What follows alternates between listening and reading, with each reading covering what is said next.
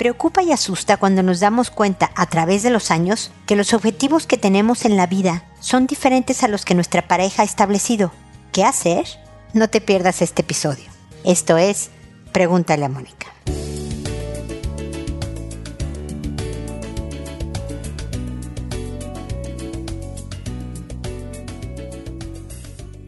Bienvenidos amigos una vez más a Pregúntale a Mónica. Soy Mónica Bulnes de Lara, como siempre feliz de encontrarme con ustedes en este espacio en que siempre los invitará a seguirme en redes sociales, Instagram, Twitter, Facebook, LinkedIn, Pinterest, etcétera, etcétera, para pues recibir siempre información, herramientas para poderte construir una vida mejor contigo misma, con los tuyos, en tu trabajo, etcétera. Y desde luego también, esto es una petición, no es una invitación. Ojalá me puedan poner algún comentario en los, en las plataformas donde me escuchen. Si me escuchan en Spotify, pues poner un comentario sobre el podcast dentro de Spotify me va a ayudar muchísimo. Así que les agradezco por adelantado el apoyo que puedan dar a mi trabajo porque siempre ayuda. Sus comentarios siempre ayudan y demás. Así que muchas gracias por adelantado. El día de hoy vamos a hablar de la pareja de cuando tenemos años en una relación y por las conversaciones, por la convivencia, descubrimos que lo que esperamos de la vida es algo muy diferente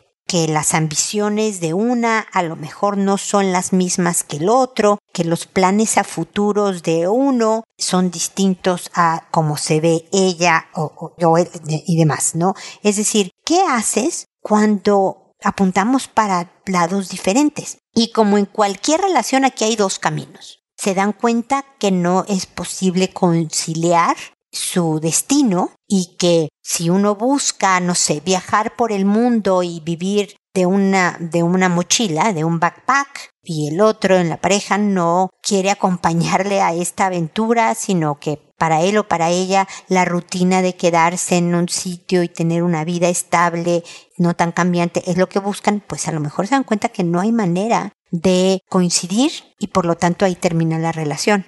Pero por el otro lado, les puedo garantizar que incluso personas que ven la vida de diferentes maneras pueden encontrar puntos de contacto y pueden respetar la visión del otro y pueden aprovechar para enriquecerse de cómo el otro maneja las cosas o la otra y quedarse en esta relación. Desde luego habrá momentos en donde uno diga una cosa y el otro levante los ojos al cielo y diga, por Dios, esto nada tiene que ver, etcétera, etcétera. Pero eso sucede hasta con personas que coinciden sus objetivos. Me explico, estas diferencias ocurren en la pareja. El arte está en saber lograr una buena, cercana, cariñosa coincidencia a pesar de nuestras vidas diferentes. Desde luego que si el objetivo que tú tienes no estorba con que yo esté a tu lado, es decir, si el objetivo no es viajemos con el mundo con lo que traemos puesto y sin casa y nada más comemos del trabajo que obtengamos en los lugares de donde viajemos y la aventura total de no saber qué voy a hacer en el día a día ni dónde voy a estar, eso sí se me hace un objetivo irreconciliable con alguien que no quiera esa vida, ¿no? Pero hay otros en donde sí podemos convivir tener este baile de pareja en donde a veces el baile será solo porque tu objetivo nada más no va conmigo, pero muchas veces lo haremos acompañados. Y ojalá encontremos también el espacio para decir, oye, qué padre lo que estás haciendo, qué interesante, yo no lo haría, pero adelante o yo no estoy, no veo las cosas de la misma forma, no estoy de acuerdo con esto, pero no es un delito, no daña a otro, etcétera. Adelante con tus planes. Yo en esta ocasión me quedo en la casa, por decirlo así, no, no te acompaño en esta, pero, pero te deseo la mejor de las suertes. Entonces, esta es una decisión personal, como lo es en cada una de las relaciones de pareja. Tú debes de decidir si estás dispuesta a acompañar a alguien que va a apuntar para un lado distinto al tuyo, pero aún así pueden convivir armoniosa y cariñosamente juntos o no. Entonces, espero que nada más consideren todos los puntos. No tomen como, no califiquen como negativo o malo lo que es diferente y ojalá valoren quién es la otra persona. Hoy precisamente hablaba con una amiga y le decía que ella está con un buen hombre. Le decía, buenos hombres son difíciles de encontrar, pero a lo mejor no es suficiente su bondad como hombre para esta parte de él que a ti no te gusta tanto. La única que puede hacer esa evaluación eres tú. Yo no puedo decirte, ay no, ¿cómo crees? ¿Cómo aguantas eso? Vete. O si pues, está muy bien, aguántalo porque vale mucho la pena. Yo no puedo decirte ninguna de estas dos cosas, ni a mi amiga ni a todos ustedes que me están oyendo. Cada uno de ustedes tiene que valorar si están dispuestos a convivir con este objetivo diferente y si es posible convivir con estos objetivos diferentes para ver si la relación tiene vida o no. Lo que siempre yo lucharé es porque permanezcan juntos, sobre todo si han construido ya hijos, una vida familiar importante y tratar de encontrar estos puntos de conexión para que no se queden solo en la resignación, sino sí en el amor y en el contacto y en el crecimiento como pareja.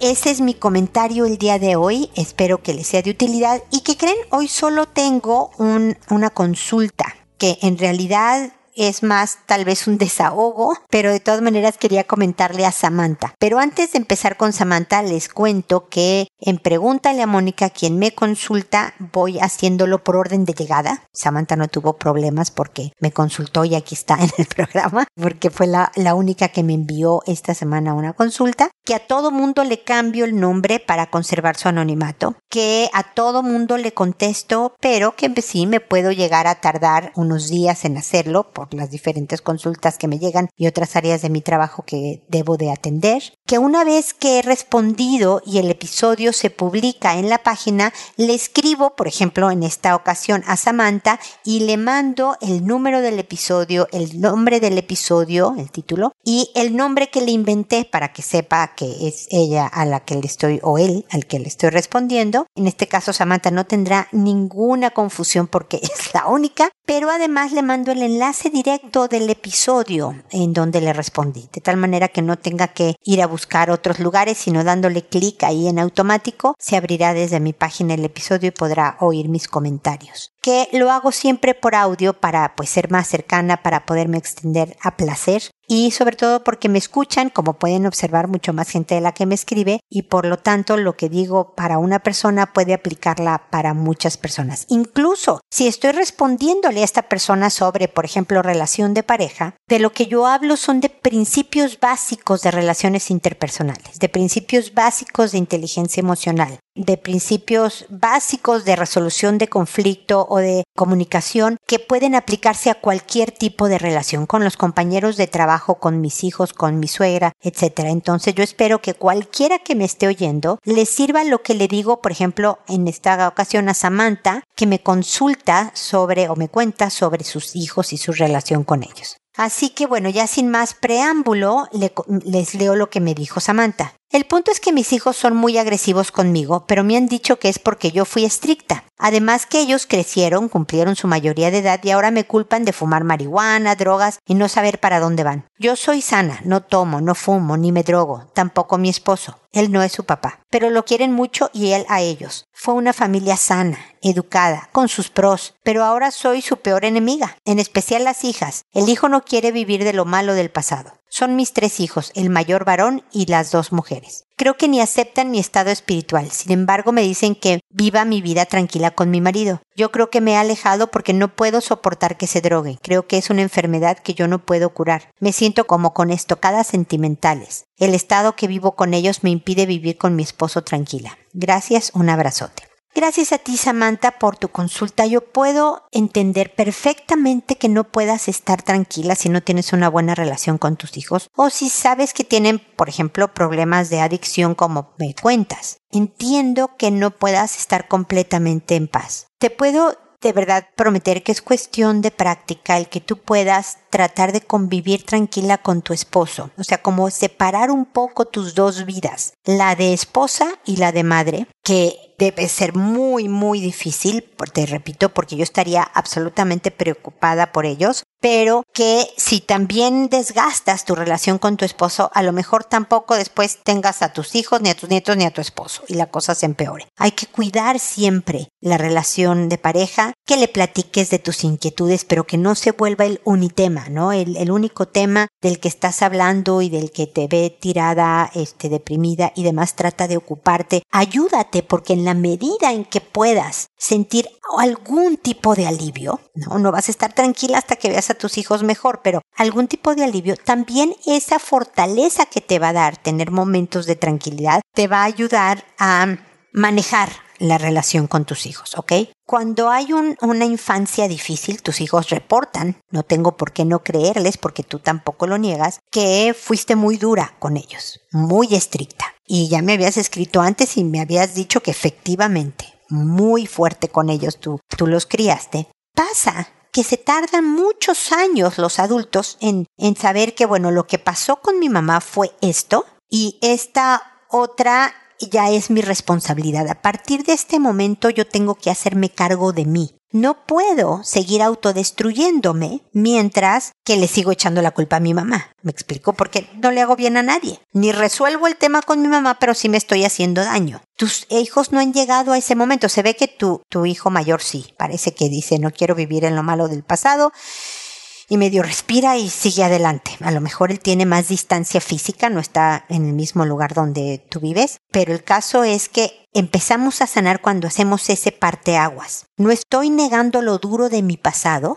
pero ya construyo un mejor destino a partir de mi presente en donde ya soy adulto y yo me puedo hacer cargo. Fíjate que el, otro día quiero leer el libro, estoy leyendo otro ahorita, pero quiero leer el libro, pero vi la entrevista que Oprah, una, una conductora de televisión americana muy, muy famosa, le hizo a Viola Davis. ¿Cómo ven mis pronunciaciones en inglés?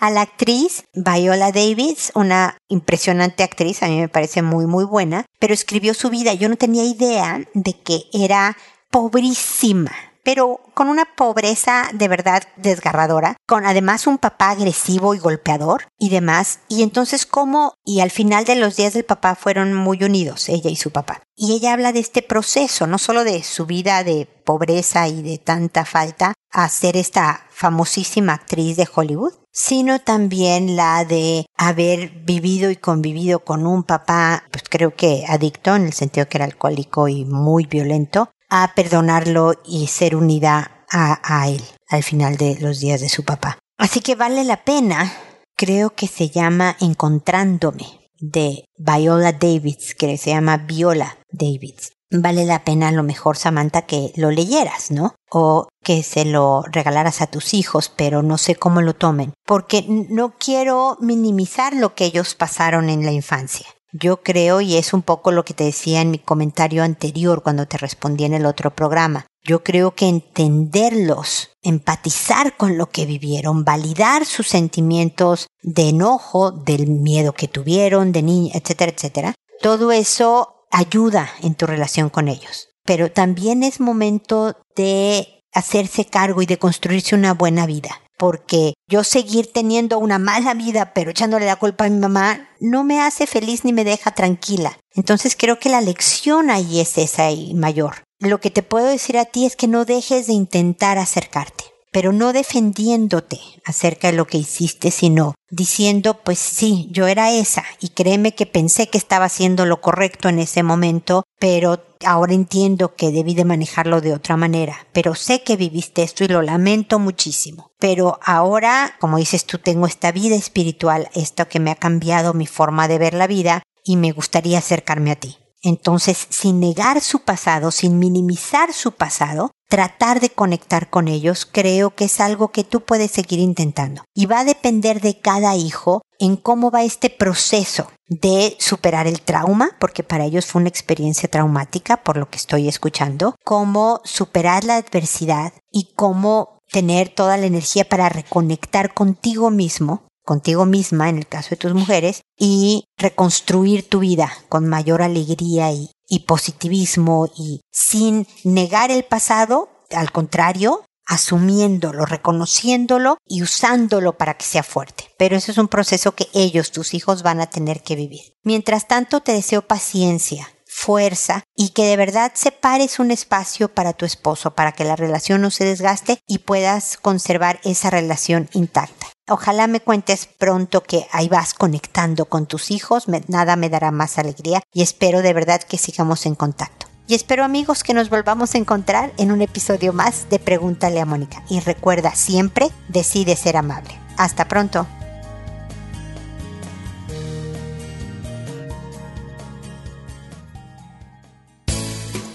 ¿Problemas en tus relaciones? No te preocupes, manda tu caso, juntos encontraremos la solución www.preguntaleamónica.com Recuerda que tu familia es lo más importante.